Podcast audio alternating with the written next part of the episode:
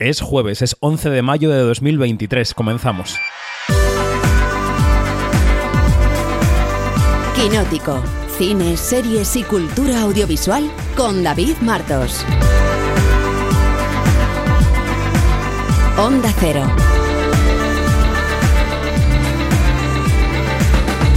Cuando grabamos este episodio quedan apenas cinco días para que comience el Festival de Cannes. Cinco días para que el mundo empiece a descubrir algunas de las mejores películas de este año. Ir a Cannes, y os lo cuento porque lo siento así, es un privilegio y una tortura a la vez. El privilegio está en asistir a la primera proyección del mundo, fuera del equipo y de los programadores del festival, claro, de lo que se puede acabar convirtiendo en una obra maestra. Cannes es así, una película mala de Cannes es primer premio en cualquier otro festival. Y es una tortura porque para un periodista, bueno, pues supone innumerables horas de trabajo, que para eso estamos. Pero también por la selección, porque hay que elegir, porque en cualquier rincón del festival hay alguien queriendo contar algo interesante, una película preciosa intentando abrirse paso o un acuerdo cerrándose que va a ser importante para el país que lo cierra. Es muy parecido a Eurovisión para los eurofans más acérrimos que esta semana estáis de fiesta, o parecido a una final de la Champions en la que tu equipo pues llega a la final. Es una verdadera fiesta, como digo. Por eso estos días toca dormir, cuidarse, reponer fuerzas, aunque los nervios y los preparativos nos provoquen exactamente lo contrario. Ojos muy abiertos. Soy David Martos y esto es Quinótico. Quinótico, Onda Cero. Bueno, la semana que viene os saludaremos desde Cannes, pero de momento programa semanal de Quinótico número 361 eso quiere decir que es jueves y que vamos a intentar condensar aquí con nuestra mirada y con las voces del equipo quinótico cómo vemos la actualidad de la industria audiovisual. Ya sabes que estamos todos los días, a todas horas, en quinótico.es, que es el medio de comunicación que intenta pues contar esa industria con reportajes, con entrevistas, con podcast. En definitiva, estamos por tierra, mar y aire todo el rato. Así que, oye, síguenos en las redes sociales. Somos Quinótico. Primera con K, segunda con C. Estamos en Twitter, estamos en Facebook, estamos en Instagram, estamos en TikTok, estamos en LinkedIn, estamos en Flipboard, que hay mucha gente adicta a Flipboard. Me gusta eso. Bueno, si entras en nuestra web, en quinótico.es, puedes ver nuestro contenido gratuito, nuestros planes de suscripción, porque sí, el periodismo creemos que hay que sufragarlo. O puedes apuntarte a nuestra newsletter, que está gratis, y la mandamos cada mañana a tu correo electrónico. Pues todo esto es el tenderete, el expositor que tenemos para ti, intentando contar, como digo, esta industria audiovisual. Y vamos a empezar ya con Quinótico, con la sección de análisis de este podcast semanal que se llama Observatorio en Bremen. Quinótico, Observatorio en Bremen.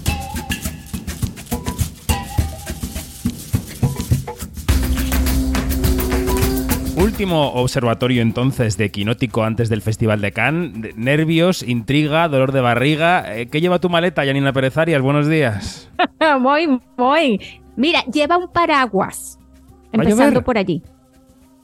No sé, no sé, porque como el tiempo está tan loco, de verdad, lleva paraguas. El tiempo está tan loco, eh, será en Bremen, porque en Madrid eh, no hace más que sol. ¿Verdad, en verdad, Marina Such, ¿cómo estás? Buenos días. Muy buenos días. No, en Madrid tenemos un sol como si esto fuera el desierto de Las Vegas directamente. Totalmente, estamos en Dune parte 3, o sea, que decir, esto es un secarral. Pero bueno, en Cannes yo lo que he visto es que hará temperaturas un poquito más bajas que en Madrid, que llevamos en verano desde hace un mes, eh, y eso que estamos en primavera. Y bueno, sí, igual el paraguas es buena idea. Vale, vale, venga, perfecto, te compro, te compro la idea. Bueno, Can, arranca el martes, quedan cinco días. ¿Con qué perspectivas llegamos al festival, Janina? ¿Qué, em, ¿Qué panorama tienes en tu cabeza? Bueno, a ver, el panorama que tengo en la cabeza es que eh, primero es que es que claro, yo no sé si contar lo de, lo de los, estos entretelones de todo lo que sufrimos los, periodistas, que tenemos que sacarnos entradas online, que tenemos que, ver si no llegamos al pase con una hora de anticipación, cancelarla porque si no nos, nos, vetan en la acreditación o, nos amonestan. O sea, esos, esas son ahorita mis mayores preocupaciones. Pero bueno, y todo esto lo que, lo que es la, la preparación, ¿no? Eh, estamos recibiendo muy tarde lo de la programación de, de las proyecciones para la prensa eh, y esto hace como que, la preparación sea más ardua. Eh, entonces, en cuestión de preparación, pues es bastante trabajo. Ya estamos, ya, ya tenemos un mes en, este, preparando todo esto. Y, bueno, y lo que queda, ¿sabes qué? Adivinen qué. No, La ilusión, esa ilusión del, de la cosquillita que, que, es ir al Festival de Cannes para ver todas estas películas este, no solamente las de competición, sino en las otras este, secciones, y no solamente hablo de las secciones paralelas del festival en sí, sino las otras que son las satélites, ¿no? Como la quincena o la semana de la crítica, donde siempre encontramos joyas y cosas y, bueno, cosas, películas que nos, que de verdad que, que nos marcan y que nos remueven los sentimientos y las emociones. Vale, yo sé que mucho, ¿no? ¿no? no, está bien, pero yo ahora sé que te voy a pedir película que quieras ver en, el Festival de Cannes, me vas a decir 7 o 27 y te voy a pedir que no, que una la película que más ganas tienes de ver en el Festival de Cannes. Y ya hablaremos mucho de Cannes a partir de la semana que viene porque ahora explicaré cómo será la cobertura. Pero bueno, dinos una película. ¡Ay, caramba! Bueno, La Quimera. Ah, sección oficial. Muy bien. Muy bien, muy bien, muy bien. Bueno, yo no sé, Marina, si tú desde fuera ves con envidia el hecho de ir a Cannes, si te parece una bola gigantesca o, qué. Em, yo he estado, no he estado en el Festival de Cannes, he estado en Cannes durante un MIPCOM, que es una cosa a una... Eh, quiero decir, es una cosa enorme, pero me da la sensación de que el tamaño es un poco más reducido que el Festival de Cannes. Y os prometo que solo de oíros hablar a vosotros eh, me canso. es que es cansado, es muy cansado. Bueno, pues eh, Can eh, lo abordaremos a partir de la semana que viene. Desde el martes tendremos un podcast diario desde la Croisette, como hacemos en los grandes festivales.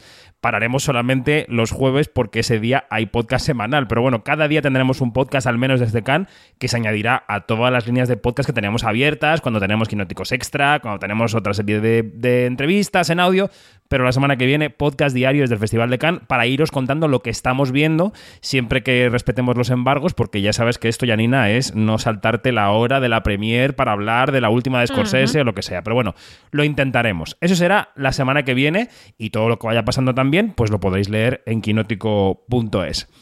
Otro tema de la semana es la huelga de guionistas, ya la abordamos la semana pasada, pero estamos en la segunda semana. Em, Marina, lo que está ocurriendo en esta semana es que... Em, se ha puesto la mirada sobre los showrunners. El, el, fin de semana pasado los estudios, varios estudios difundieron una carta a sus showrunners diciéndoles, eh, sí, como guionistas podéis dejar de escribir porque estáis en huelga, pero como productores no ha cesado vuestro contrato, ¿no? Eh, seguís contratados.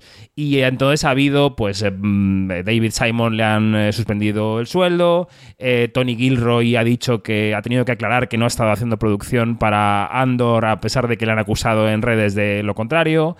¿Cómo ves el panorama en estos días de la segunda semana? Hombre, la segunda semana es, yo creo que es donde todavía es pronto, pero es un poco donde los estudios probablemente al, al presionar a los showrunners eh, pretenden, que se empiece a dividir ese frente común que hasta ahora ha presentado el, el WGA. Em, sobre todo porque ellos lo que pretenden es, por ejemplo, lo que está pasando con las dos grandes producciones que se ruedan en el Reino Unido, que son Los Anillos de Poder y La Casa del Dragón, que como los guiones estaban terminados cuando empezó el rodaje, han seguido rodando. Evidentemente no pueden hacer ningún cambio eh, ningún cambio eh, en los guiones durante el rodaje. Me imagino que en el caso de La Casa del Dragón, por ejemplo, eh, Ryan Condal, que es uno de los showrunners de la serie y que es guionista, estará de huelga, pero Alan Taylor, que es el otro showrunner y es director, será el que se está encargando de supervisar ese rodaje. O sea que son todo como cosas ahí un poco, porque también aquí, aquí hay que tener en cuenta que si se paraliza el rodaje, no cobran tampoco lo que llaman los, los americanos los teamsters, que es el equipo técnico, que el equipo técnico puede ser desde los eléctricos hasta eh, los conductores que llevan que llevan el equipo de un lado para otro en, los camiones. es, es, todo. Aquí se empieza a poner la cosa aquí un poco complicada. Evidentemente, los guionistas lo que quieren es parar todos los rodajes para hacer fuerza que esto se solucione antes y que los estudios noten eh, que les haga pupita un poquito antes. Claro, efectivamente.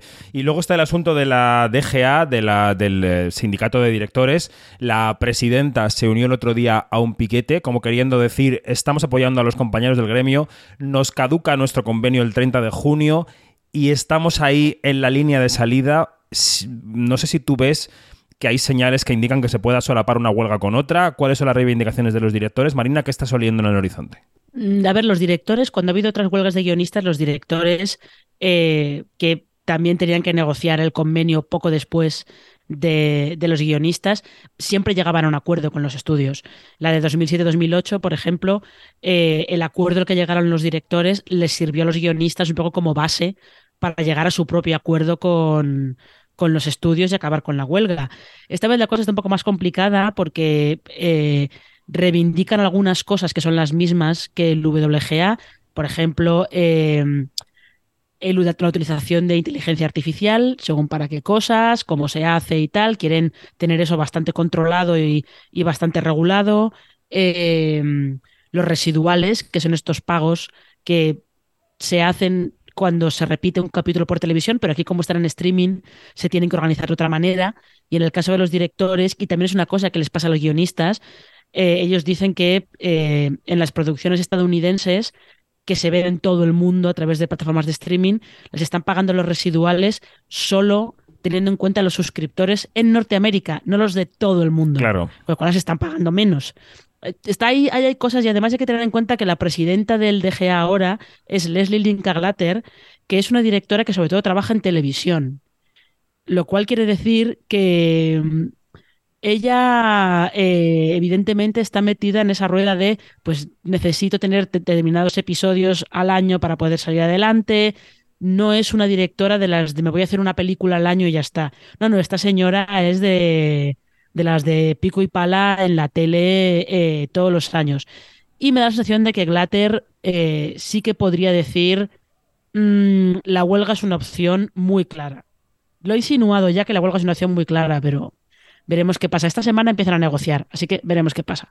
Bueno, también hay que decir que este fin de semana se celebraron los MTV Movie and TV Awards, que no tienen eh, mayor trascendencia en cuanto al palmarés. Ganaron The Last of Us y Scream 6, quiero decir que, bueno, esa es la historia. Pero sí que se quedaron sin presentadora, Drew Barrymore, la gala fue completamente enlatada, no hubo alfombra roja, así que hubo esa primera pequeña afección en una gala de premios y luego los medios americanos están muy pendientes también del Festival de Cannes, porque en el Festival de Cannes eh, ahí se producen los famosos pitching, que son em, presentaciones de proyectos eh, para las ventas internacionales, para los acuerdos de coproducción, y ahí no van a poder participar los guionistas americanos, como ya no están participando en la temporada de premios americana, ¿no? En los semi, en los actos de For Your Consideration. O sea que ahí, Janina, también estamos pendientes de ver cómo va a afectar la huelga a Cannes, que será sobre todo en el mercado, en las tripas que los periodistas vemos un poquito menos, ¿no? Sí, sí, es cierto. Eh, bueno, tengo entendido que, que, este, muchos o, varios de los sindicatos están, están preparando ciertas eh, manifestaciones, porque no, porque parece que mm, derecho a huelga como que lo tienen parado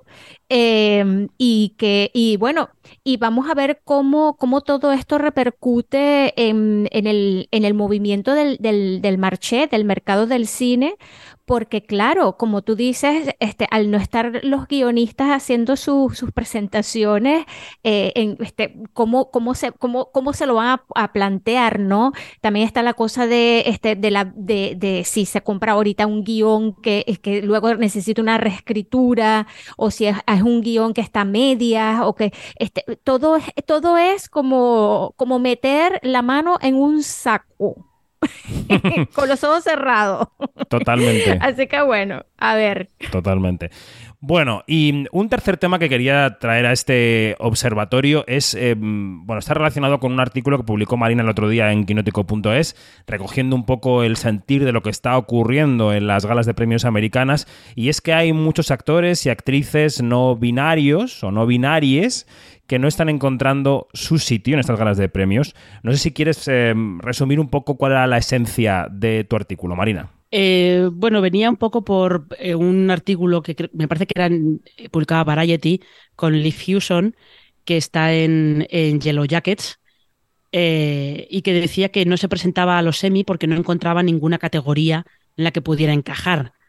La cadena de Yellow Jacket, Showtime, eh, había tenido la idea de, presentar candidatura como mejor actriz secundaria, eh, porque ha ganado mucho peso en la segunda temporada, pero Hewson lo que decía es que, que no, no le parecía preciso, acertado ir en la categoría femenina Em, porque al fin y al cabo es eh, no binaria, pero que tampoco le parecía, eh, le parecía bien estar eh, con los hombres, estar en las categorías masculinas. Entonces, por eso decía que había optado por no presentarse porque no había sitio. no había sitio para, para, ella y con lo cual se había quedado fuera. Y el caso es que hay en televisión está empezando a ver eh, intérpretes con presencia, o sea, con presencia que están, están en papeles importantes, que son no binarios y que están en la misma tesitura. Lo que pasa es que, bueno, algunos se presentan, aquí como te puedes presentar donde tú quieras, algunos se presentan a las categorías eh, o al, al, género de la categoría de su personaje. Emma Darcy, que está en la Casa del Dragón, eh, está en. se presenta a mejor actriz protagonista porque su personaje, Rhaenyra Targaryen, es, es mujer simplemente. Claro. Eh, y hay, algún otro caso más por ahí de, intérpretes que o no se presentan porque creen que no hay sitio, o lo que hacen un poco es, eh, bueno, pues van eligiendo, depende de, o del género de, su personaje o no. Hay que tener en cuenta que en 2018, em, creo que es el, el SAG nominó a Asia Kate Dillon que también es intérprete no binario, por un personaje que era no binario en Billions. Pero en los semi, pues al final no, no consiguió eh, candidatura. Habría sido interesante ver a qué se habría presentado. Es un tema, Janina, del que hemos hablado muchas veces en Quinótico, ¿no? Cuando las galas de premios, sobre todo, han ido acabando con la división de géneros, algunas de ellas en la Berrinale lo comentamos mucho, ¿verdad? Sí, sí.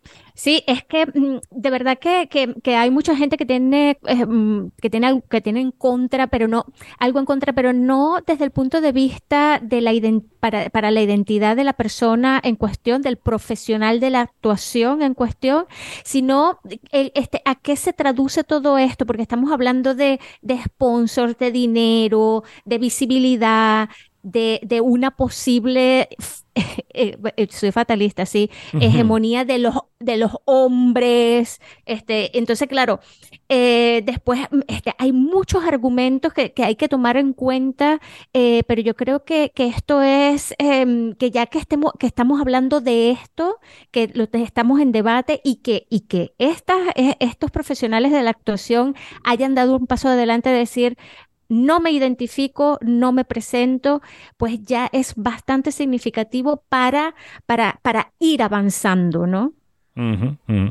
Pues eh, vamos a incorporar una voz más a la conversación, porque queríamos contar con alguien que, bueno, pues que estuviera experimentando estas cosas en cierta medida. Bueno, ella nos dirá si lo experimenta o no, porque a lo mejor no lo está experimentando. Vamos a hablar con ella. Alex de la Croa, ¿cómo estás? Buenos días. Hombre, ¿qué tal? ¿Cómo estáis? Muy bien. Eh, Alex es em, actriz, eh, es gestora cultural, es activista, es modelo. ¿Cuál es tu definición favorita o son todas a la vez? Sí, yo eso que va por, como por rachas, ¿no? Pero yo ahora estoy como más en cineasta y actriz, porque como me enfoco también mucho en contar estas historias, ¿no? Todo lo del activismo y todo lo que me pasa en cine hecho también por mi lado, es decir, como directora y guionista, y además soy actriz, pues bueno, cineasta actriz, lo tengo ahí yo como, me parece lo más óptimo. Muy bien. Bueno, veo que te refieres... Perdona, perdona, dime. Te digo que esto no quita que dentro de cinco años de pronto habrá una empresa de, tractores y lo mismo sea eso, de tractor. Pues claro que sí, la, la vida hay que ser eh, versátil y polifacético todo el tiempo. Eh, Alex, te, refieres a ti misma en femenino y lo que te iba a preguntar al principio de la conversación es si, porque yo te he leído en alguna entrevista que a, que a veces nos ahorraríamos muchos problemas si la gente se preguntara una a otra cómo quiere que le llamen o cuáles son sus pronombres, como dicen en Estados Unidos. ¿Tú cómo te enfrentas a esto? Esto es muy complicado porque en Estados Unidos todo es como muy políticamente correcto y todo el rato la gente es como muy, ¿no? De que cuida de verdad y respeta los espacios de los demás y ojalá aquí pasase, pero al ser una cultura que no es así, porque aquí no somos de esta manera, pues no me enfrento, o sea, sí que según en qué círculo, en círculos más o menos queer, sí que eh, intento, antes de entablar una conversación con alguien, o especificar mis pronombres o da, o preguntárselos a la otra persona. Y por ejemplo, en este caso tú ya has sacado el tema, pero yo antes de comentar sí que te iba a decir, mm, por cierto, mis pronombres son femeninos en caso de que, bueno, no sé, que no quisiera, que quisierais hacerme esa pregunta, quieres cómo. Entonces, pues yo me intento adelantar a eso, intento como como marcar mi territorio y decir, mis pronombres son femeninos, ya está, aquí, hasta aquí hemos hablado, no preguntes más. y, y para quien nos escuche, que a lo mejor legítimamente puede tener dudas con las nomenclaturas, con las definiciones de cada uno, de cada una, tú, tus pronombres son femeninos, pero además te defines como no binaria, ¿no? Exactamente. y no, no, no, me parece perfecto, pero yo, yo creo que tenemos que exponerlo para que la gente entienda toda la diversidad de realidades que tenemos hoy, afortunadamente nombradas y asumidas, ¿no? Sí, a ver, esto se explica como de una manera fácil eh, yo me identifico como una persona no binaria, quiero decir que no me identifico como hombre ni como mujer porque no me apetece y creo que seríamos todas muchas más felices si no nos tuviéramos que, identificar con un género, simplemente existir y ser personas, ¿no? Eso sería lo, lo ideal. Pero es verdad que vivimos en un mundo que es binario y legislativamente también es binario y en el lenguaje también es binario, aunque ahora se está abriendo hacia una nueva acepción del lenguaje en la que es inclusivo y se utiliza la E. Pero mm, yo me he dado cuenta de que al final el tiempo que voy a estar en, en la tierra viva es limitado y lo que más práctico y más cómodo me parece es utilizar en mi caso los pronombres femeninos porque estoy como mucho más acostumbrada a ellos y no me apetece personalmente acostumbrarme al neutro, que no significa que no respete la gente que los utilice y que si le tengo que hablar a una persona en neutro lo haré, pero digo en cuanto a mí por una cuestión ya de de comodidad y confort. Y en em, cuanto a expresión, porque una cosa es tu identidad de género, que tú te puedes identificar como eso, como no binaria, pero tu expresión de género pues puede ser mm, cualquier cosa. Entonces, en mi caso, yo sí que la considero femenina, aunque haya gente que no, porque yo sufro también mucha transfobia así a diario random, pero sí que considero que mi expresión de género es femenina, entonces como que va un poco más compaginada con, esa, con esos pronombres femeninos que utilizo creo que con esto más o menos se ¿no? Lo que, como me siento. Totalmente, totalmente. Bueno, antes de dar paso a mis compañeras que tienen seguramente alguna pregunta para ti, vamos a contar que seguramente habrá oyentes de Quinótico que reconozcan a Alex por la serie La que se avecina, que es muy popular, donde ha participado, o incluso había tenido un papelito en Rainbow y luego también eh, estuviste en un episodio de, Indetectables, ¿no? De la serie de televisión. Em, sí, eso lo, dirigí yo. Sí, lo dirigí y además pues, escribí el guion y hice la, el papel protagonista, ¿no? Porque, ¿por qué no? Todo junto. Bueno, claro que sí. Eh, bueno, pues el tema de que estamos tratando en este tramo de Quinótico y por eso hemos invitado a Alex es la relación de los actores y actrices no binarios, no binarias, no binarias, con las galas de premios que en esencia, como tú decías antes también, ¿no? Dividen a la gente en categorías. Así que no sé, Janina, si quieres empezar a preguntarle algo a Alex. Hola Alex, otra vez. Eh, bueno, es que es súper interesante todo lo que estás contando y claro, nosotros hemos aquí eh, hablado mucho del tema, pero tenerte aquí es un lujo, de verdad, Alex. Quisiera saber... Quisiera saber eh, qué posición tienes tú en cuanto a, esto de, de, por ejemplo, estamos viendo las galas de premios de una, de una persona o un, un, profesional de la actuación que decide no presentarse para optar a premios porque no se siente identificado o identificada o que no encuentra su lugar. A ver, esto es un tema como muy complicado que yo a veces me lo he planteado varias veces, ¿no? Y creo que es algo como muy complejo. Eh, sí que he estado leyendo como el artículo, ¿no? Que, que, tenéis vosotros y, el, y también he leído otros artículos como de prensa, sobre todo en Estados Unidos, que esto sí que es un tema que allí ha sucedido en, algún, en alguna que otra ocasión, como que sí que hay otros, una serie de actores y actrices que sí que se identifican como personas no binarias, pero luego el resto del mundo no lo saben porque están encasillados en papeles binarios, quiero decir. Entonces, esto es, algo como que me parece muy peleagudo porque, a ver, es que hay varios temas dentro de, la, de esta historia, lo que, que, se deben abordar. Por un lado, eliminar las categorías sería, como he dicho yo antes, no es un ideal de que dejemos de existir como, como pues eso, como cosas individuales y podemos ser todo como un colectivo de, bueno, somos personas y ya. Que eso no quita, que eso también es otra de las cosas que, que se nos suele criticar a las personas que hablamos de, de la idea, no de, que, de, de llevarlo a cabo, sino de la idea de que el género, por ejemplo, dejase de existir. No es que queramos quitarle la identidad a la gente, porque si tú sigues identificándote como una mujer cis, binaria y eres, estás cómoda con eso, el hecho de que yo no me identifique con eso no significa que otras personas no puedan seguir siendo binarias. ¿Me entiendes a lo que me refiero, no? Entonces, en el, aquí en el, dentro de, de, pues eso, de estas categorías, ya digamos en el cine, pasa que hasta que no haya como una paridad y no haya como una igualdad, pues no creo que sea conveniente dejar de que existan ese tipo de, etiquetas. Ya no, en ese caso, hablando de lo que son las personas no binarias, sino ya también por, otro lado por el papel de las personas que sí se sienten binarias y por la persona, por ejemplo, diga, hablamos claro como de la mujer cis binaria, que tanto eh, ha, costado que se reconozcan los derechos de las mujeres iguales que los de los hombres, que el 77% de la industria del cine está formada por hombres, que es, sigue siendo la mujer, sigue siendo una minoría.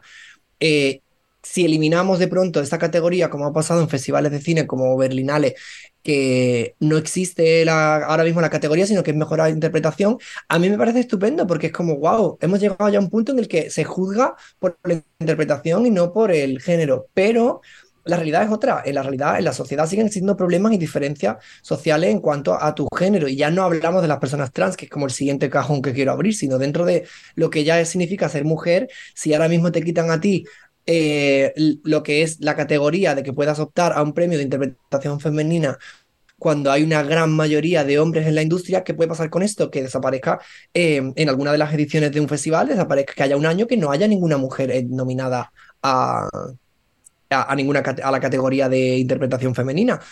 Porque existe una mayoría masculina, existe un patriarcado en el que llevamos viviendo pues millones de años y de pronto eh, hacer esto le puede beneficiar mismamente al patriarcado una vez más. Entonces, como una de las cosas que me hace a mí pensar que creo que no se debería hacer eso. Creo, pienso, porque esto es algo también muy abstracto. Pero por otro lado digo, vale, en mi caso, en mi caso yo, mmm, por ejemplo, si a mí me ofrecieran un papel femenino, porque al final, por mucho que seamos personas no binarias, se nos ofrecen personajes binarios. Eso es lo que también pasa. Claro. Porque mmm, igual que no sé con quién, quién fue que leí en el artículo, creo que es una, una persona de una de la serie de la Casa del Dragón, puede ser.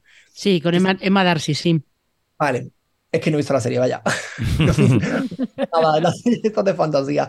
Sí, Entonces... sí, sí, que ella, ella, ella, sí, perdona, que ella comentaba que el momento en el que había dejado de presentarse de presentarse como mujer, de, no, de tener expresión de género mujer, es cuando habían empezado a nominarla en categorías femeninas.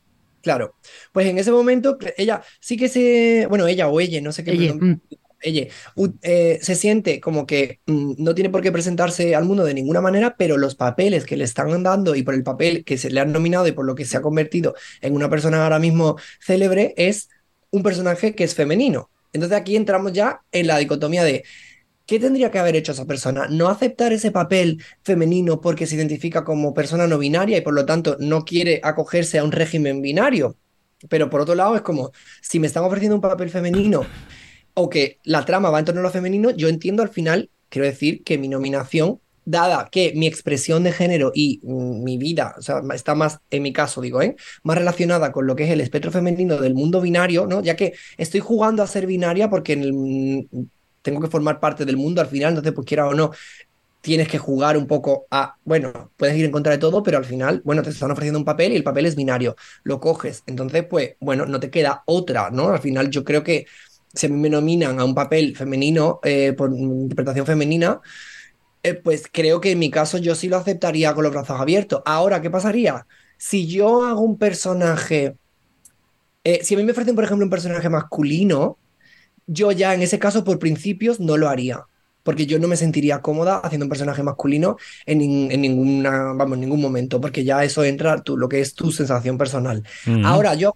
masculino, imagínate que yo lo acepto y lo hago, que me van a nominar a mejor interpretación masculina, yo me pego un tiro, sinceramente. ya. Me mato. Ya. Porque ya entra lo que es, ya como tú, llamémoslo disforia o llamemos tu, discon, tu disconfort, ¿se dice? ¿Sí? ¿No? Tu, el no tener un confort. Sí, ¿Incomodidad? Sí, sí. Pues eso, tu incomodidad frente a cómo te trata la sociedad, entonces ya ahí entra en juego como muchas cosas que ya son personales y que pueden afectar a eso que al final detrás de un personaje de cine hay una persona que siente y que padece. Mm. Entonces, pues por eso es, como, es un debate como muy complejo y creo que está muy bien que se plantee ahora mismo esto, porque es verdad que yo sí que me lo había planteado alguna vez, porque digo, si yo ahora mismo me nominan a algo, ¿qué me- ¿a qué me van a nominar? ¿A lo que pongo en mi pasaporte o a, o a lo que yo quiero que me nominen o a... mm, porque hacer una categoría distintiva de personas no binarias, eso sí que sí que no me parece bien, porque mm, eso sí que me parece como, venga, darnos premios ahí como, venga, sí, mm, haceros entre ustedes, ¿sabe? Como, no. Antes de, No estoy- antes de plantear otras alternativas y de darle paso también a Marina, que tendrá alguna pregunta, yo quería hacerte una, una apreciación que yo creo que va más allá de lo cinematográfico, porque me parece tu posición, más allá de que se pueda estar de acuerdo o no, de una generosidad brutal, Alex, porque hay una parte del feminismo que considera que las, que las trans mujeres no son mujeres. Y lo sabes. Y, Sí, y sí, en cambio te estamos escuchando a ti decir, oye, la lucha que han ejercido muchísimas mujeres, ¿cómo no vamos a verla reflejada en los premios? Tenemos que continuar con esa categoría para que siga habiendo un apoyo positivo, una cuota positiva, digamos, hacia las mujeres. Y me parece por, por- tu parte de una generosidad brutal y te lo quería decir, simplemente. Ay, vale, pues muchas gracias. Es que, a ver, no, no me lo planteo la vida y, y lo que es el constructo social y todo, sino es como en esta generosidad. O sea, yo entiendo que, que haya estas personas a las que no considero que sean feministas por excluirme a mí de un feminismo, y no porque existan esas personas yo voy a dejar de ser feminista, porque por supuestísimo, ante todo, soy feminista, que, que, mm, que es la base, ¿no? de, de todo. Obviamente, luego enfoco mi lucha hacia una temática que me concierne más, que es pues la gente trans, que estamos en otros márgenes, y sobre todo, ya no la gente trans, sino como lo queer en general, que es como lo que llamamos la otredad, lo que está siempre en el margen. Pero yo entiendo que vivimos en un mundo binario y que dentro de este mundo binario la que está sufriendo constantemente es la mujer. Entonces, para mí, lo que es la mujer es el top priority de ah, hacia donde se tiene que luchar.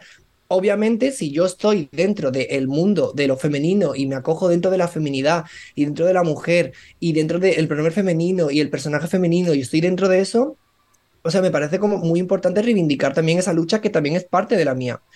Pero de esta manera, igualmente, ¿qué pasa? Pues si digo que creo que es importante mantener las dos divisiones porque la mujer, si no, va a perder la fuerza que ha ganado, ¿dónde quedan estas personas no binarias? Entonces ya entramos como en el bucle y pues te quedas sin ideas, ¿no? Porque es como, uff, son demasiadas cosas que plantear, pero muy pocas respuestas mm, concretas que dar. Venga, Marina, adelante. No sé si tienes alguna pregunta para Alex de la Crua, que está con nosotros hoy en Quinótico. Eh, Sí, eh, hola Alex.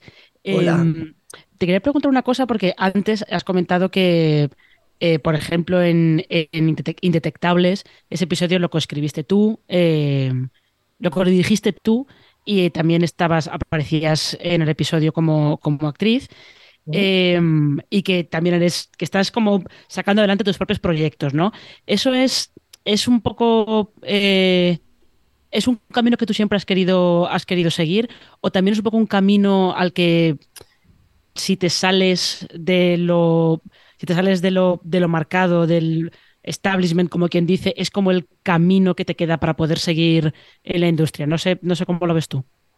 Sí, no, por supuestísimo, eh, eh, has dado el clavo. O sea, hay una parte de todo. Yo siempre he querido y quiero y, vamos, y ser creadora porque me gusta narrar, me gusta contar historia, me, ¿sabes? Me, es, es el, mi medio. Entonces, pues ahí sí que te, te decir que, bueno, que hay una parte de que me encanta y me gusta y quiero hacerlo. Pero sí que obviamente eh, hay un camino que he tenido que, me he sentido obligada a hacer, que es como a hacértelo todo tú sola porque mm, ya a mí también me gustaría, de, repente, porque justo esto lo estaba hablando hoy, ¿no? Porque, por ejemplo, ahora estoy trabajando en, en la casa vecina y, bueno, ahora ahí tengo una estabilidad de repente porque estoy trabajando en una serie en la que por primera vez estoy sintiendo que es, mm, te llaman de un sitio, te dan un guion, te lo estudias, vas y vuelves, ¿sabes? Que no me lo estoy haciendo yo. Es como la primera vez, como la primera oportunidad que he tenido de trabajar en un sitio que no tiene nada que ver con mi movida y que yo voy y trabajo, porque al final creo que eso es lo que significa ser actriz. Pero eh, en mi caso, pues sí que me he sentido bastante obligada dentro de mi faceta de creadora, que me encanta hacerla, pero me siento obligada a, pues, crear, autocrearme y autodirigirme y autoescribirme cosas, porque si no, no hay una igualdad de oportunidades. Es decir, no, no pertenecemos al mismo sesgo de población de cara a la ficción, por ejemplo. No estamos ahí. Y yo, pues mira, tenía una reflexión que quería compartir con vosotros sobre este tema, y es que, por lo general, el cine, mm, y vamos a hablar, por ejemplo, del cine en España, porque es donde estoy, ahora mismo todavía no tengo oportunidad de hacer en otro sitio, ¿no? Solo me rijo a lo que he vivido, pero el cine en España es demasiado normativo, me parece demasiado normativo.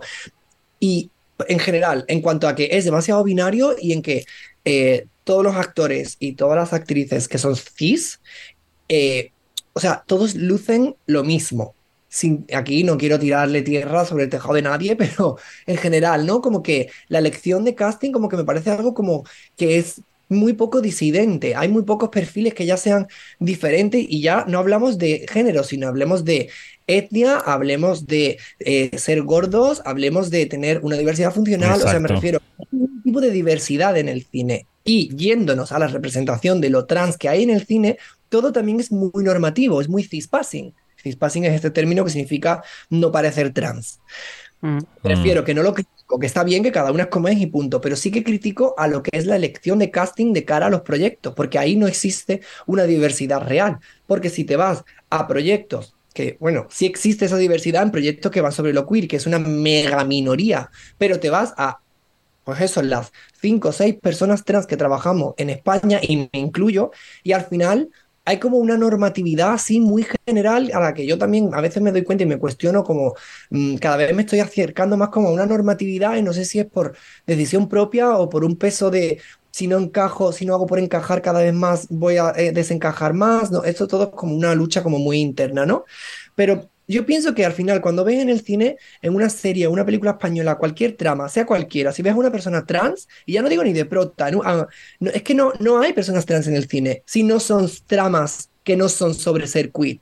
Y si en el caso de que lo hubiera, imagínate en una película, un papel de reparto, una peli que no sea sobre ser trans, hay una persona trans, pregúntate si esa persona parece trans. Porque que claro, también a veces la industria está jugando un poco a eso de, sí, vamos a abrir un poco el abanico, vamos a tener un poco más de diversidad, voy a contratar a esta actriz para tal, que me alegro muchísimo por esa persona, que la amo y la quiero, quien sea, pero mm, parece trans o mm, está ahí por cumplir la cuota que la industria está diciendo para ponerse la medalla, pero luego de cara a, las puertas para afuera, esa persona mm, está cumplimentando como toda la normatividad y al final, bueno, estás dando como una, una representación hacia la sociedad, pero solo para el que sepa leerla.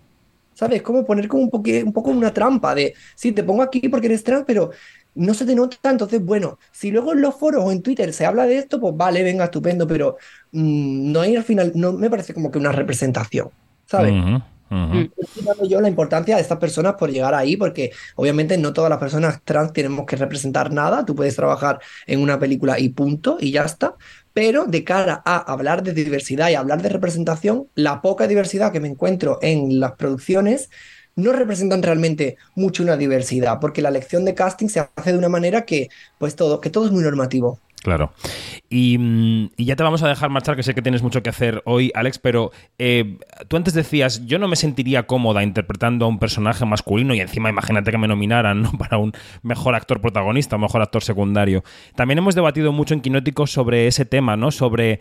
Em, eh, la, cultura de lo políticamente correcto, como dicen algunos. Este fin de semana, por ejemplo, em, aparecía em, Richard Dreyfus, el mítico protagonista de Tiburón, criticando las reglas de los Oscars de diversidad y decía, ¿cómo no me van a dejar a mí interpretar a un actor negro como hizo Laurence Olivier pintándose la cara de negro en Otelo en el año sesenta y tantos? ¿no? O sea, ¿tú qué posición tienes sobre quién debe interpretar cada papel. ¿Hay un deber en que una persona eh, eh, homosexual la pueda interpretar una persona heterosexual, que una persona trans la pueda interpretar a alguien que no lo sea?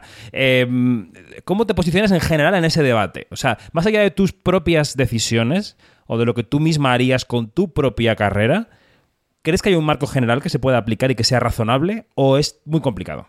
O sea, es muy complicado, pero yo creo que sí que hay como una, como una guía, ¿no? Como hay cosas que no se deben hacer, sobre todo cuando eh, la persona que quiere hacer esos papeles es casualmente un hombre cis hetero y eh, el papel que quiere hacer es casualmente de una persona que está en una situación de exclusión.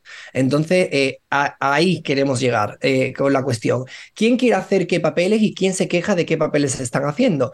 Porque si a mí por ser trans no se me dan papeles, como he dicho antes, en el cine para hacer de cualquier cosa menos de trans, si solo puedo acceder a eso, ¿qué va a venir ahora un, hombre a quitarme ese papel cuando un hombre blanco, cis, hetero puede hacer todos los papeles del mundo? Que sí que puede entender que sea un reto para su carrera y tal, y que bueno, que, que me parece que al final, bueno, hablando de interpretación, pues bueno, me parece bien porque te estás poniendo en la piel de otro lugar, pero nunca hay que olvidarse que las historias y todo lo que se cuenta en el cine, por mucho que sea ficción, vienen basadas en una sociedad en la que vivimos y una realidad. Y en la realidad existen que, bueno, nosotros somos un colectivo mm, que está eh, perseguido y que está todo el rato violentado y que estamos excluidas de todo. Entonces, mm, por favor, mm, dejad de quitarnos el poco pan que tenemos. Eso, eso es como la, la, base, ¿no? Y se puede aplicar a todo. Una persona racializada eh, que mira la industria del cine y sobre todo, en eh, bueno, en todas partes, todo es demasiado blanco por todos sitios. ¿Cómo me vas a venir tú ahora a quitarle el trabajo a una persona racializada, sea de cualquier etnia, que quiera acceder a un papel, que ese papel no tenga por qué ser de negro, o sea, un papel y ya está, y que vas a ir tú a pintarte de negro? O sea, yo te lo juro que hay cosas de verdad y razonamientos que no sé ni cómo explicarlo. Mm, salen como de, lo que es una mente que razona. ¿No? es como, mío, bastante ya tenemos cada uno con lo nuestro como para yo tener que ahora contar una historia sobre una persona racializada. ¿Qué sé yo de eso? ¿No? Pues que cada uno cuente lo suyo. Y ahora sí, luego, si resulta que no tenemos que contar lo nuestro, ¿para qué quieres tú hacer un papel? ¿Para qué quieres ponerte en el lugar de, una persona que tú no eres si no tienes que contar una historia que va sobre ese tema? Quédate en tu casa y haz... Pero vamos, que qué casualidad que el que haya dicho esto públicamente sea un hombre cis blanco mm, galardonado. Venga, ya, no me toque el... bueno, pues eh, con, estas risas acabamos la conversación con Alex de la Cora, que ha sido un placer tenerte aquí en Quinótico, que esta es tu casa, que vuelvas cuando quieras y que suerte con todo lo que tienes entre manos, que vaya muy bien. Gracias. Chaito. Adiós. Adiós. Adiós. Pues se va Alex de la Croa y vosotras quedaos, ¿eh? Porque enseguida recibimos a Iñaki Mayora, que está ahí ya tocando en la puerta, viene con el resto de las noticias. Quinótico, lo que tienes que saber. Iñaki Mayora, buenos días, ¿cómo estás? Buenos días, pues muy bien. ¿Vosotros qué tal? Veo que habéis tenido una charla bastante interesante. Sí, sí, sí, sí. Hemos tenido una invitada interesante con posiciones fuertes, interesantes y yo creo que, que es un buen tema central de este podcast, así que muy bien, ha salido fenomenal. Oye, resto de noticias de la semana en este Lo que tienes que saber, ¿por dónde empezaríamos? A ver. Bueno, pues vamos a empezar con, bueno, pues a repasar un artículo que ha publicado Luis en Quinótico y que habla pues de todos esos retos y necesidades de la industria latinoamericana, sobre todo después de la pandemia, eh, bueno, una situación pues que por culpa de, esta pandemia que hemos vivido en todos los países, obviamente, pues que se ha visto agravada y que, pues por falta de los esfuerzos públicos y también pues de un entramado de leyes bastante complicado, pues eh, necesita muchos cambios. Mm. Os animo a leer el artículo de Luis Fernández en Quinótico porque él estuvo recogiendo testimonios en la alfombra roja de los Platino hace un par de semanas y se llevó unas cuantas reprimendas de cineastas a gobiernos latinos. Yanina, tú que tienes el ojo puesto siempre en ese continente, eh, es que no es nada fácil hacer cine por allá, ¿eh? No es nada fácil, no es nada fácil. Y fíjate que la gran conclusión del, del, buenísimo reportaje que, escribió Luis es que, que claro, que sin, sin esas coproducciones, da igual con quién, da igual con qué, este, pues no hay, no hay salida. Entonces, este, mm, está por un lado eso y luego está otra cosa que es la, la, el tema político. Eh, ahorita mismo en, Latinoamérica tenemos, eh, tenemos muchos, muchos gobiernos que son, que son bastante, digamos, dictatoriales y, y, si no se hacen, si no se hace lo que ellos quieren bajo la, bajo la, lo que ellos quieren, bajo las condiciones que ellos quieren, ningún proyecto sale adelante. Entonces, eh, hay muchísimos ejemplos y fíjate que, que, que, bueno, que es muy difícil sacar adelante proyectos en Latinoamérica. Totalmente. Segundo tema, ahora que estamos a la puerta del Festival de Cannes, eh, viene Iñaki y dice, no, no, hay que mirar a Venecia. ¿Y por qué? ¿Y por qué ahora mismo Venecia, Iñaki? bueno, pues porque estos pasados días pues hemos conocido que Damien Chazelle va a ser el presidente del jurado en Venecia, un festival que por cierto ha abierto en dos ocasiones, recordemos, con La y con First Man. Y bueno, también hemos sabido que Alice Diop eh, presidirá el jurado encargado de elegir a la mejor ópera prima y Jonas Carpignano, el, es italiano, estará al frente de la sección Horizontes. Bueno, he oído ya algún comentario en Twitter por ahí, he visto tal, que comparaba mi, batalla histórica con Jennifer Lawrence con mi batalla con Damien Chazelle. No, yo no lo odio tanto a Damien Chazelle como a Jennifer Lawrence. Le odio momentáneamente porque no me ha gustado su última película, pero él puede recuperar mi corazón si lo hace bien en el palmarés de Venecia. Yanina, ¿lo puede hacer bien en el palmarés de Venecia o va a meter la pata? Ay, chico, que poco crees en, en Damien. Por favor. Eh, yo creo que es un, eh, que es un cineasta que tiene, mm, bueno, que es un cineasta joven, que tiene una, una, una sólida, sólidos conocimientos y, amor hacia, hacia, hacia el cine de todas las, de todas las épocas, no solamente el cine clásico que, que lo vimos en Babylon, que ya allí es amor total o desamor total, no sé, eso depende de quién lo, lo vea y yo creo que también eh, es una, mm, una elección para, para ser presidente bastante, chico, bastante rock and rollera. Eh, porque, por esto, porque, porque es un tipo joven y, además que es un, eh, que vamos a estar claros, es el muchachito mimado del Festival de Venecia. Sí, es uno de los Festival Darlings, como se suele decir. Bueno, yo espero que haga un buen trabajo y que no premie un documental insulso, sino que premie alguna cosa buena. Eh, que, a mí el documental que ganó, esa, el que, La belleza y el dolor me gusta, pero me parece que había otras opciones para ser León de Oro. Ya está, lo voy a dejar ahí, que si no luego se me enfadan los amigos de Elástica que están siempre escuchando. Bueno, los BAFTA, Iñaki. Va. Bueno, pues los BAFTA eh, no creen que las cuotas eh, van a mejorar pues, la diversidad de los premios. Ha salido el, presidente, Krishnedu Magdumar, eh, expresando pues, su punto de vista, diciendo que, bueno, que afirmando que establecer unas cuotas de diversidad en los galardones no va a conseguir que se solucionen todos estos problemas en, pues, en, las cuotas que hay en, que hay en el cine. Entonces, bueno, mm, esto abre un debate muy grande en el que, bueno, como siempre, se habla del tema de las oportunidades, ¿no? Obviamente. Bueno, eso está enlazado con lo que hablábamos antes en cierta medida con Alex, pero Marina, tú que también estuviste detrás de este artículo, ¿cómo ves esto de los BAFTA? Hombre, ellos, eh, ellos lo, lo, dicen en este caso porque mm, eh, sostienen que lo que hace falta realmente es que esa, esa diversidad esté en la misma industria que sea la misma industria la que produzca películas más diversas, la que dé más oportunidades eh, a gente distinta para contar sus historias y para aparecer delante de la cámara y que entonces en ese caso eh, no hace falta tener que rascar para buscar nominados diversos. Yo creo que también en, este caso los BAFTA lo dicen temiendo que si ponen unas cuotas de diversidad, si de repente la industria, la industria británica ese año eh, no ha sido especialmente diversa, que tengan que nominar cosas un poco por nominar, ¿no? Por, por, tenerlas ahí.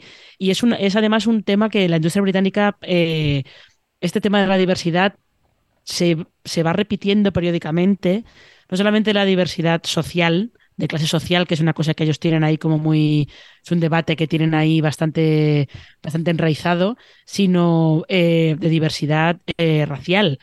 Fijaos en todos los actores británicos negros que trabajando en Estados Unidos que se han ido porque en el Reino Unido no tenían hueco. Y no tenían hueco porque al final ellos se quejaban un poco de que en las series y en las, películas, pero sobre todo en las series, siempre están los mismos. Ellos no tenían hueco, así que se han ido a Estados Unidos y como son actores eh, educados en escuelas de interpretación y con formación clásica y tal, pues allí se llevan todos los papeles. Claro, efectivamente. ¿Tú cómo ves lo de los BAFTA, Janina? Eh, tengo, tengo un conflicto porque eh, si bien es cierto lo que, lo que dice eh, el presidente de el presidente de los BAFTA, pues también por otra parte es por, que hay que empezar por algún lado. ¿Sí? Hay que empezar por algún lado y no y, y, esto no es este tener entre las manos la papa caliente de Ay, ya me, me, ya me quemé, la lanzo para otra parte.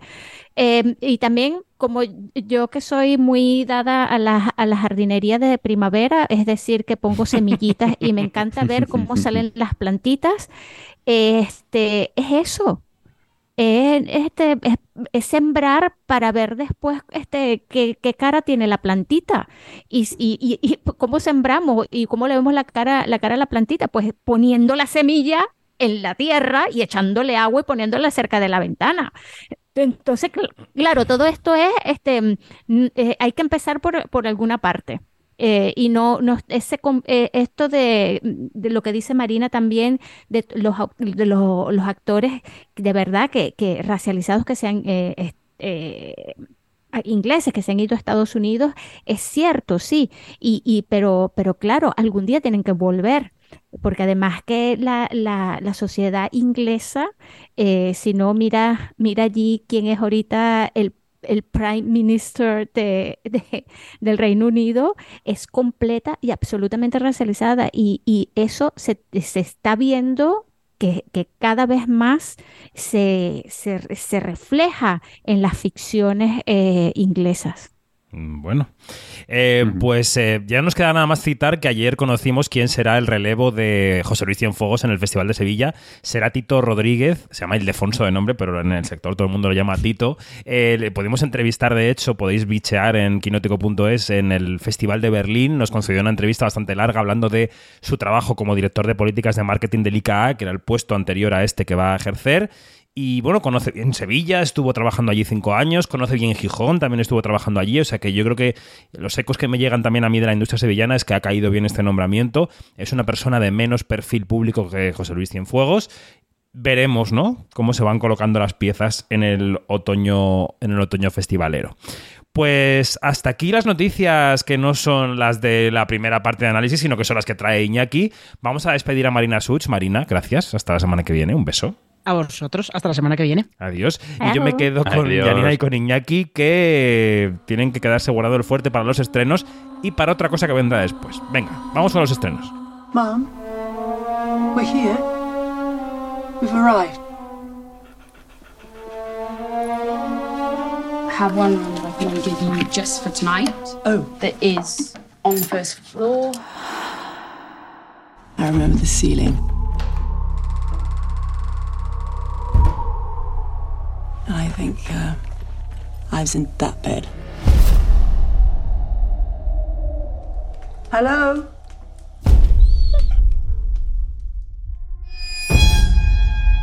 I had a very unsettled night. There was a sound, I'm sure other people have mentioned it to you, a, a banging of some kind. That's strange because nobody else has mentioned anything at all about.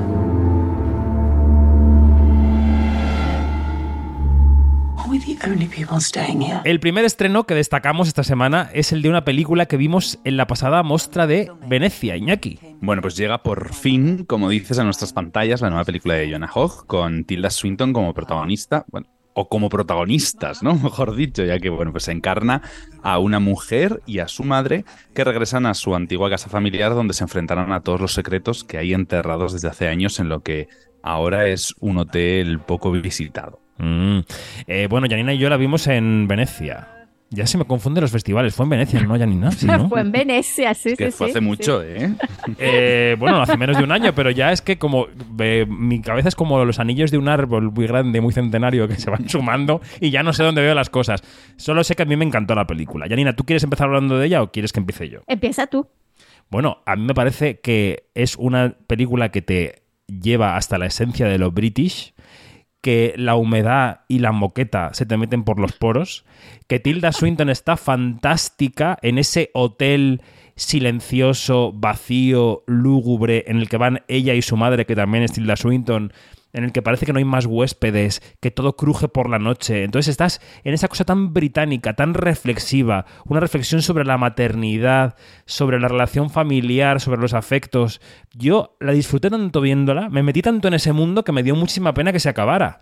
Y recomiendo a... Um, a la gente que la vea este fin de semana. Janina, ¿tú qué piensas? Eh, Estoy completamente de acuerdo contigo. De verdad que, que es una película que tiene unos códigos bastante clásicos eh, en cuanto a la, a la hechura, pero por otra parte eh, arriesga mucho en cuanto a introducir también eh, el entorno, ¿no? El, el entorno también es parte de la historia.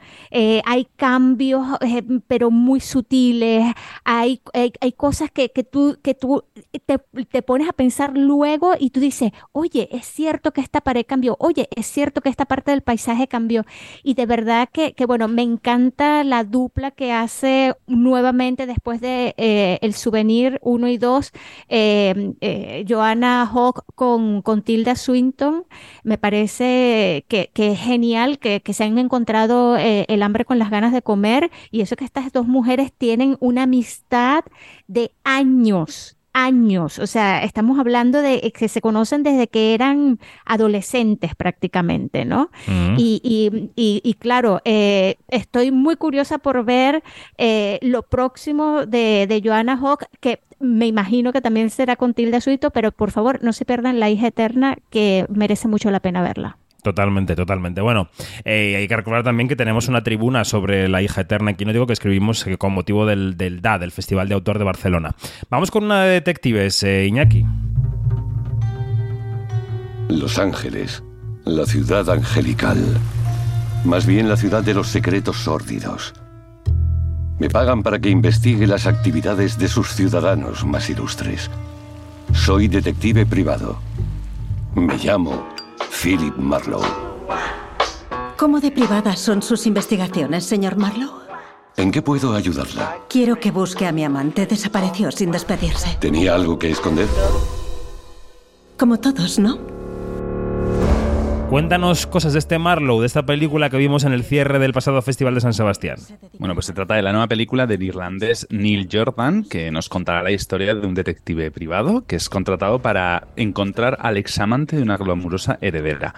Una peligrosa búsqueda que, bueno, que va a sacar a la luz pues, una red de mentiras en la que todos los involucrados eh, parecen haber ocultado algo. Es una historia que está ambientada en los años 30, en Los Ángeles, y tiene a Liam Neeson, Diane Kruger y Jessica Lange como principales atractivos del reparto. Bueno, mañana tendréis un podcast especial sobre la película y la entrevista con Liam Neeson en quinótico.es, que podemos charlar con él en San Sebastián. Todo esto en nuestra plataforma de mm, en nuestra plataforma de YouTube, digamos, en los canales de podcast, en fin. Janina, hacemos un adelanto de lo que vamos a decir mañana en el podcast de Marlowe. ¿Qué te pareció la película? A ver, es que, eh, es que hay que escuchar nuestro podcast, por favor. Hay que Sí, escucharlo. mañana. Por favor, por favor. Y nada más, eh, nada más que bueno, que, que, que el Marlo que hace Liam Neeson, pues tiene, tiene, tiene muchas aristas y, puede ser una gran sorpresa eh, para, para los que siguen mucho el cine de detectives, el cine negro. Y, que bueno, que también tengo que tirar pa- pa- un poco por, por Diane Kruger, que también está muy bien en este papel de femme fatal. Mm, efectivamente. Uno de los grandes estrenos de la semana es latino y se llama Blanquita. Todos los peritajes dicen violación reiterada. Este niño no es capaz de enfrentar un proceso judicial, está destruido por dentro. Ustedes hablan de estos niños como si fuera una capacitación de PowerPoint. Ustedes son responsables de la impunidad de los violadores. Yo te voy a defender. Para eso estamos. Blanquita reconoció al senador Enrique Vázquez. Yo conozco mucho a Enrique. Estuvo en Venecia, en Horizonte, y ganó el Colón de Oro en el Festival de Huelva, Iñaki. Sí, es la nueva película del chileno Fernando Guccioni, que además, recordemos, fue candidata de Chile a los Oscar, y nos cuenta la historia de Blanca, una joven de un hogar de acogida que ha sido testigo de un escándalo de fiestas sexuales que, bueno, involucran a políticos, niños, millonarios, y en la que ella ha tenido algo que ver. La pregunta es, ¿cuál ha sido su papel en estas multitudinarias y desenfrenadas fiestas? Bueno, pues es algo que vamos a ir descubriendo conforme avanza la historia y, bueno, el interrogatorio a la protagonista. Janina, Blanquita, ¿qué? Blanquita es una película extraordinaria, de verdad es. que, que, que es, eh, para mí fue una de las grandes sorpresas de- del pasado Festival de Venecia. Eh, hay que decir que la protagonista Laura López, que, que en ella recae la película, es, lo hace maravilloso. Y lo que más, lo que más asombra de todo esto es que está basada en hechos reales. Eh, y, es lo que, lo que se, se, te parte el corazón en cuatro pedazos este, porque, porque allí vemos dónde está el, este, lo de la injusticia, lo del clasismo, lo de los niños abandonados eh, y, los abusos de poder.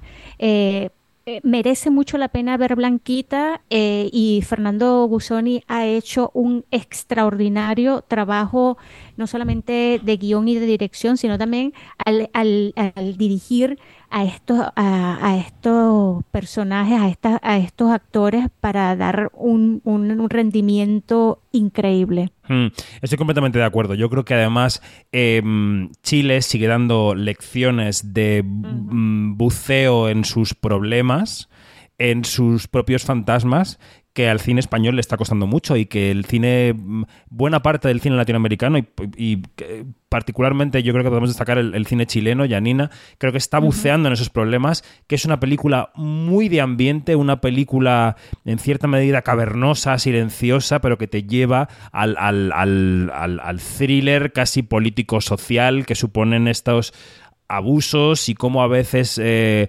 hay mentiras de conveniencia, ¿no? Y hay mentiras que hay que decir en público para preservar otra serie de cosas. Estoy siendo un poco críptico, pero creo que la película merece la pena llegar a ella eh, mm, sin demasiados datos, ¿no? Pero bueno, en fin.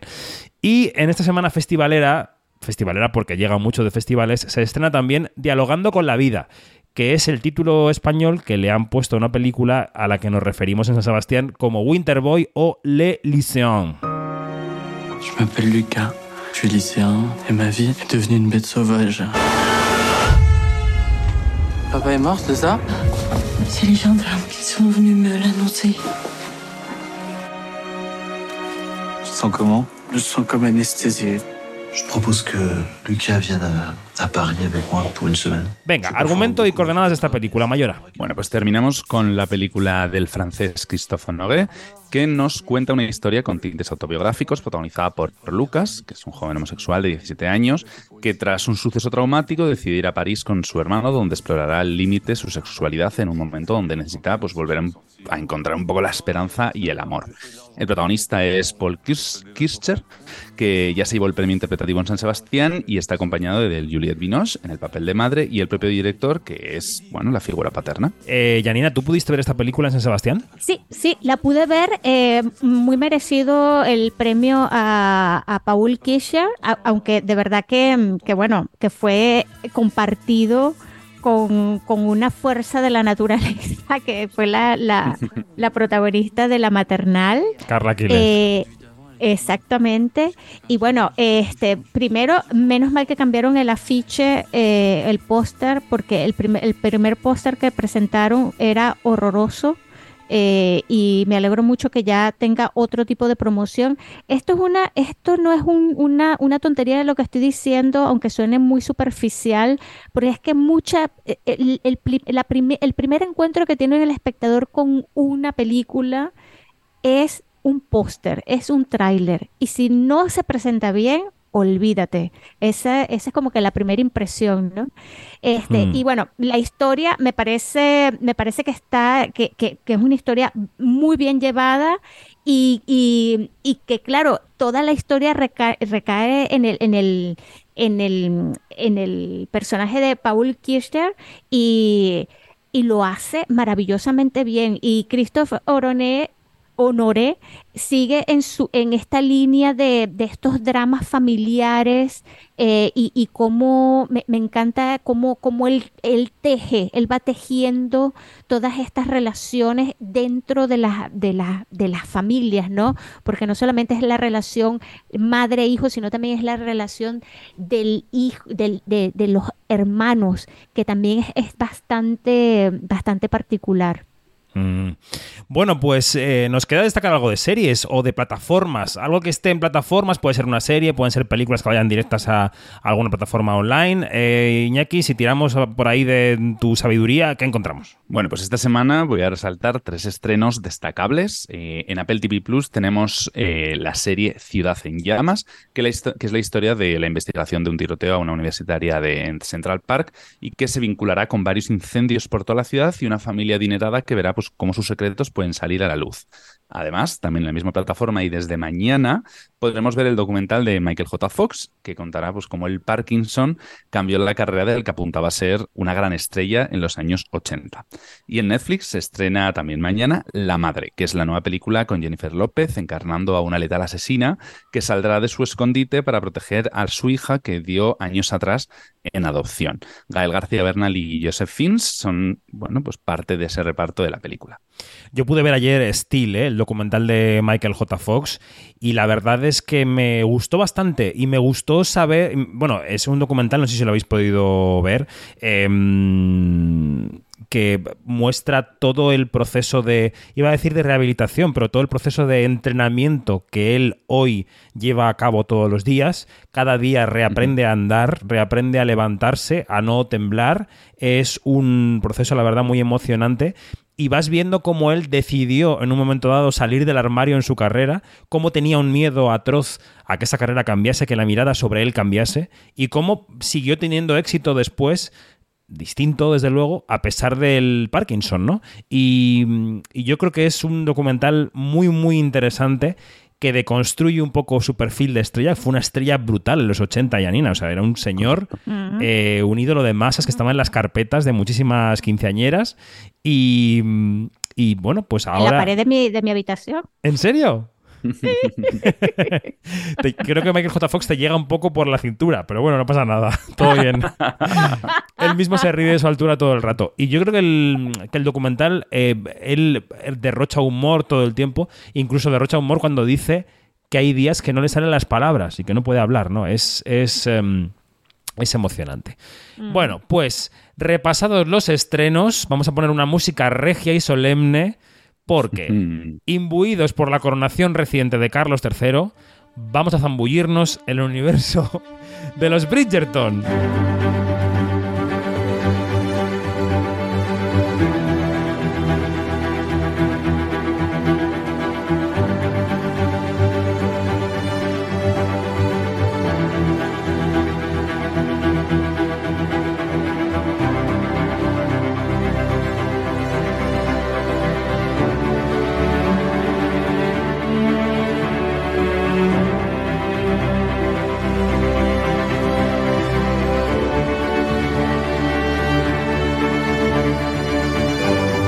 Para ello damos la bienvenida al analista de ambientación histórica y de vestuario de Quinótico, que no es otro que el gran Roger Bastida. Buenos días, buen día, ¿cómo estás? Hola, buenos días. Muy bien, con muchas ganas de estar aquí con vosotros charlando un ratito. ¿Y vosotros qué? Pues eh, hemos tenido un programa muy de polémicas, muy de asuntos espinosos y llegamos a uno más contigo, ¿eh? porque creo que, o sea, que con tu artículo de los Bridgerton has herido sensibilidades de, muchos, de mucha gente que, ve la serie. No me lo puedo creer, yo no es mi intención para nada herir a nadie. Bueno, aquí está Yanina Pérez Arias, está Iñaki Mayora, que Iñaki, es que Iñaki ve todo, Iñaki ha visto todos los Bridgerton y está viendo a la Reina Carlota todas las, mm, todas las semanas. Bueno, sí, esto no va por semanas, esto se, ha metido entero en Netflix, ¿no? Correcto. Sí, sí, sí, está totalmente Para que veáis lo que lo veo yo, que no tengo ni idea. Como diría la veneno, qué valor. Efectivamente. Bueno, vamos a ver. Eh, has publicado estos días un artículo en Quinótico sobre eh, eso, el análisis del vestuario, la peluquería, la ambientación histórica de los Bridgerton y de la reina Carlota. Eh, ¿Podrías aquí resumir tu tesis, Roger? Sí, sin duda. A ver, mi tesis para resumir muy resumidamente, a mí me parece bien el universo Bridgerton y me parece bien el universo Reina Carlota. Bueno, me parece bien Shondaland en este caso, que paraguas que nos ha traído estas dos cositas. Me parece bien porque es una cosa, pues bueno, ligera, eh, divertida, sexy, fresquita. Ok, bueno, pues eh, si, ya sabemos todo lo que es, pues a quien le interese lo verá y a quien no, pues pasará de largo. Y, y como trabajo de, de, arte y de vestuario y tal, pues me parece, como te digo, una cosa facilita, una vuelta de tuerca a una época que es bastante aburrida, que es el periodo regencia, que son estos trajes de blanquitos de orgullo y prejuicio, de Emma, de sentido y sensibilidad, que son bastante aburridos, y aquí pues le dan una vuelta y te los presentan de colores flúor, con estampados mmm, modernos, con, con, purpurina. Bueno, es un, un cupcake de frambuesa. Es fotografiable. Y eso me parece bien, porque el, el juego con... Eh, con el pasado, el juego con la recreación de, de, de, otras épocas, es algo que hemos visto muchas veces en cine. Yo siempre hablo del Drácula de, de Coppola, la peli del 92. Uh -huh. Si os veis, uh -huh. El, vestuario es, bueno, una pasada, pero en ningún caso es una recreación fiel de 1897 o por ahí, que es cuando se escribió la, la novela. Es una cosa muy plástica, es, eh, lo que te está explicando es un mito, una leyenda, una historia, una ensoñación. Bueno, eh, entonces a mí el juego me parece bien. El debate interno lo tengo con que Drácula eh, pues es una historia inventada, no existen los vampiros. Eh, y, con, y con la reina Carlota y los Bridgerton y tal, tengo un poco de, de dilema porque ella está utilizando personajes que existieron y además es que se inventa una realidad paralela. No sé si vosotros, eh, ¿quién ha visto la serie de estos que estamos aquí? aquí? Ya... Bueno, la cosa es que la, la, creadora se ha inventado una realidad paralela eh, en la que el rey permitió los matrimonios eh, interraciales, los matrimonios mixtos, y entonces hay una clase alta eh, de ascendencia africana, asiática, es decir, India, bueno, hay, hay hindú, hay gente de todas las de todos los lugares del mundo, y eso yo creo que de algún modo devalúa eh, la lucha por los derechos civiles, porque hay lugares de los Estados Unidos donde no se permitieron los matrimonios entre personas eh, blancas y negras hasta hace prácticamente 50 años. Entonces, si ya me estás explicando en esta serie la pamplina de que la reina y el rey se casaron, que ella era negra y no sé qué, es decir, estás alterando la historia, yo creo que eso juega en contra de un tema un poco delicado, que yo tampoco es que sea la persona más woke del mundo y que quiera ir aquí nada, pero vamos, no lo sé, tengo. tengo, tengo Pero a ver, Roger, un segundo, vamos a ver. O sea, es un tema que además está recorriendo todo el programa de hoy de una u otra manera, ¿no? Eh, hacer, hacer arte o, eh, o hacer política o, o, cuál es la frontera entre ambas cosas o si se pueden mezclar. Es decir, estamos de acuerdo en que los Bridgerton y la reina, vamos a hablar de los Bridgerton como un conjunto, no hacemos la reina Carlota ni nada, el universo Bridgerton. Eh, sí se basa en buena medida en hechos históricos, pero luego tiene una parte de fantasía. Entonces, lo que tú dices es, para que nos aclaremos. No, no, no sé si se basa tanto en hechos históricos como en personajes vale, históricos. Bien, perdón. No, no, no, transcurren, ¿eh? son una historia de amor entre dos adolescentes que están buenísimos y, y ya está, la historia es esa. Pero sí que es cierto que, claro, aparece el rey, que estaba loco, que te, bueno, tenía problemas de salud mental, eh, el rey Jorge, está la reina Carlota, eh, que entonces estos personajes están en, en, la, en, la, en la serie, en, tanto en los Bridgerton como en la reina Carlota, claro, y son personajes que existieron. Entonces a mí eh, me genera esto, pues como te digo, tengo, dudas. No sé hasta qué punto el creador eh, tiene una cierta responsabilidad con, con, el espectador, porque la forma en la que conocemos el pasado eh, es, vamos, 90% gracias al audiovisual, que es nuestra ventana a, a, al pasado. Y sí, pero también que qué te... lugar queda para el arte y para la ficción. Quiero decir que yo estoy de acuerdo uh -huh. contigo en cierta medida, pero por otro lado pienso... Eh, hay una, hay una manera de impulsar que los eh, jóvenes eh, y las jóvenes negros se vean en puestos de realeza que nunca se han visto, por mucho que, que es decir, si la, si la, serie tuviera una intención puramente histórica eh, de ajustarse a unos hechos determinados, podríamos hablar de esto, pero a lo mejor hay que dejar una, cierta- una cierta licencia artística, no lo sé. Pues entonces dime que son el rey Pepito y la reina Juanita. Sí, yo creo que parte más de- de- del hecho de qué hubiera pasado si, ¿no? Me refiero. Es decir, la reina Carlota, todo, bueno, se sabe que era de ascendencia africana, pero era Bueno, blanca. Es- eso es otra historia. Bueno, pero era, era blanca. Sabemos que era blanca. era blanca. Y hay un. Claro, ahora vamos a hacer un. Si me permites, un, Sí, sí, por una nota a tu comentario. Porque sí que es cierto que ahora han, han salido un montón de artículos diciendo la reina Carlota, tal, era negra, tenía ascendencia africana, porque. Eh, 17 generaciones atrás tenía un familiar portugués que 17 generaciones atrás podía haber tenido ascendencia africana, sea como sea. Esto es una persona que ha eh, hablado de este tema y el resto de la comunidad eh, científica y de académica y de historiadores y tal dicen que no, que, que la señora esta era blanca y que la, la- la probable o improbable ascendencia africana es una cosa que, en fin, ha dicho una persona. Yo no tengo aquí el test de ADN, pero ok, No, ya no, por supuesto. No, yo creo que eh, lo que ha hecho. Lo que ha hecho Sonda ha sido coger ese, mm, ese mínimo, esa mínima posibilidad y plantar un. ¿Y si hubiese sido negra? ¿Cómo hubiese sido? ¿Sabes? Yo creo que es. Y, ahí empieza toda la fantasía.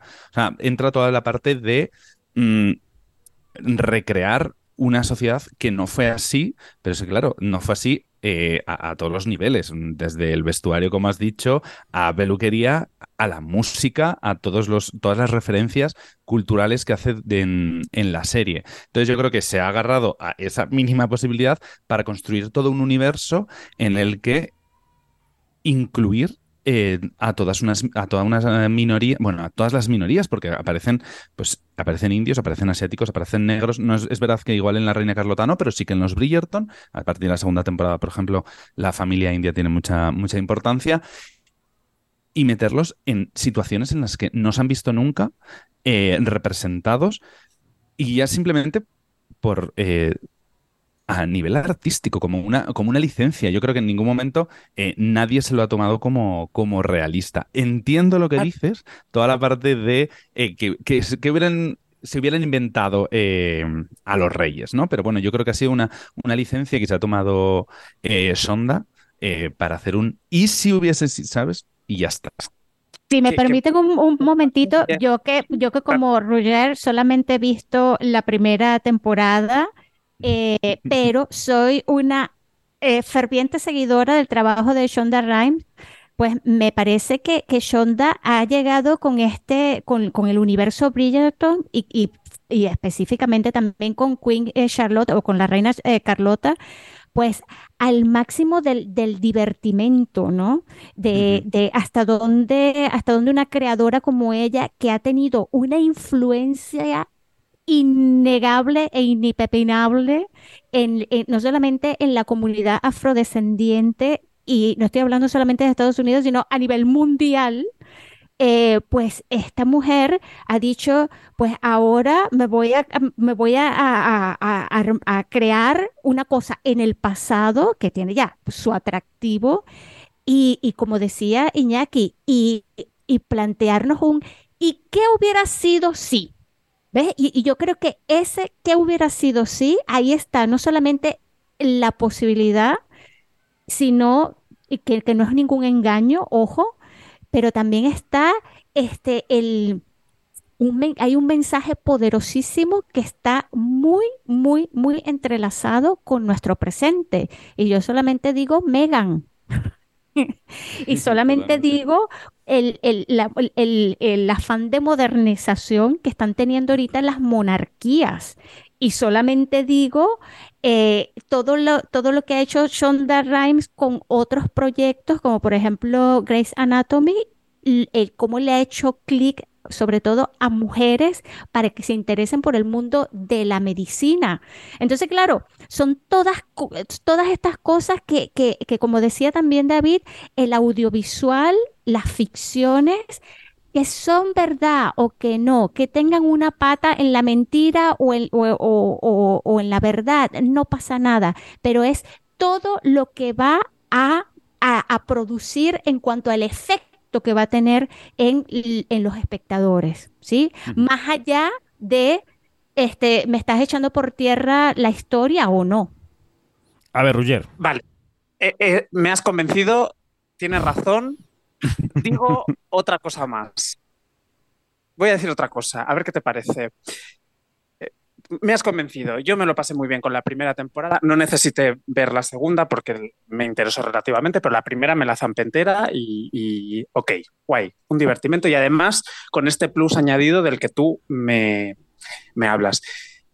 ¿Por qué en vez de irnos a otra vez la Inglaterra de esa época, que es un peñazo, ¿por qué no hablamos de la nobleza criolla que había en todo Hispanoamérica? Historias con gente, eh, en muchos casos, eh, cruzada, o con la nobleza criolla que había en el, en el Caribe, donde también en algún caso llegaba a haber matrimonios de verdad, no inventados como los de los Bridgerton y tal, con, con gente eh, de raza negra. ¿O por qué no me explicas las historias? Es decir, en África, continente africano, ha habido nobleza desde que se inventan las sociedades. Eh, quiero decir, no nos podemos imaginar probablemente el mismo tipo de nobleza con las mismas estructuras que en Europa, pero eh, a mí me interesa también saber historias de cómo era esa vida en el siglo XVII, XVIII, así, en África, por ejemplo. Y esto no lo, no lo, no lo estamos viendo. Bueno, ahora hay una peli que no sé, La Mujer Rey. Sí. Una, creo que es con Viola Davis. Sí. Sí. Esa Vale, sí que es- está basada en hechos reales de verdad.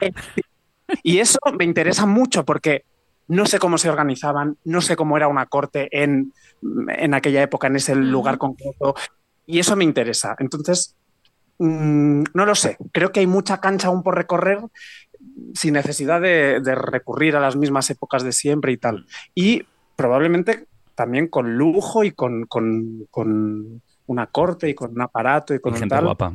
y gente guapa y- y con todos los dientes. Y vestuario drag, como dices tú. Vestuario drag. la monarquía no deja de ser un poquito drag, porque la, lo necesita. El- La monarquía necesita del drag suyo que se ha inventado. Bueno, milenario drag, por otro lado, para, para mostrar esa imagen de poder y de, y de cosa diferente del resto de los mortales. Así que eso también lo encontraríamos probablemente en estas noblezas y estas monarquías de fuera de Europa, que me interesan muchísimo más que los Bridgerton. Bueno. Claro, también, también tienes que ver eh, que la nobleza inglesa, inventada o no, es un gran atractivo. ¿Y qué, es, qué, qué sabemos nosotros que está pasando ahorita por, el, por la mente de Shonda Rhimes, que, eh, que es súper, súper eh, creativa? ¿Y qué, qué sabemos si el día de mañana esta mujer se centra en, en el, en el tema que tú dices que es, tem- que es un temón, que es un temazo? Eh, ¿Quién sabe? ¿Quién sabe? Pero siempre las tacitas tiene, cuando tú dices película de tacita, siempre nos remitimos a, l- a- a la parte inglesa. Y claro, este, hay un mundo todavía eh, que, to- que todavía falta por explorar. Y, y bueno, ahí está Chonda, preparada. Ahí está. Ojalá. Ahí está. Oye, Ahí que nos tenemos que marchar. Eh, Ruye, aprovecho para decir que, que, mm, el otro día estuve en la presentación en Madrid de tu libro, Bajo la sombra de la Washingtonia, que está a la venta en catalán, pero que se puede comprar, ¿no? Gracias por haber venido. ¿eh? La verdad que me sentí súper arropado y súper acompañado por mis amigos, así que te doy de verdad las gracias.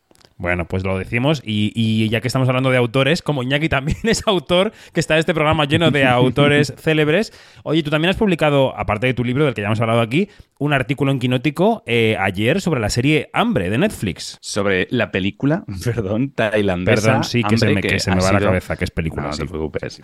Eh, que ha sido todo, bueno, pues todo un, un éxito eh, en Netflix, algo que yo creo que ya podíamos esperar después de el boom que, tu- que tuvo la película El Menú en, Disney Plus. Una película que además nadie vio venir, nadie se esperaba, y, menos siendo tailandesa. Vamos a hablar claro.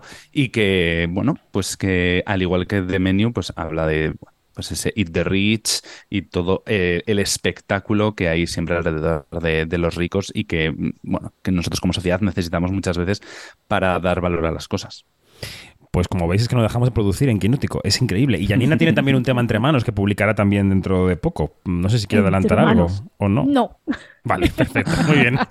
Pues eh, Janina, Iñaki, un beso, gracias a, a Janina y a Iñaki hasta la semana que viene y a Ruger pues hasta la próxima. Venga, un besazo. Os Adiós. quiero mucho. Muchas Hasta luego. Chao. Adiós. Adiós, adiós.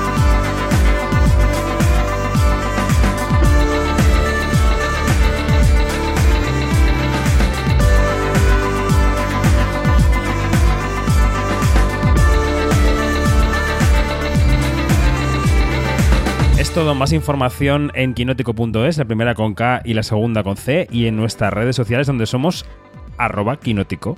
Seguidnos por ahí, apuntaos a la newsletter, suscribíos si sois tan amables, lo que queráis en quinótico.es. Adiós.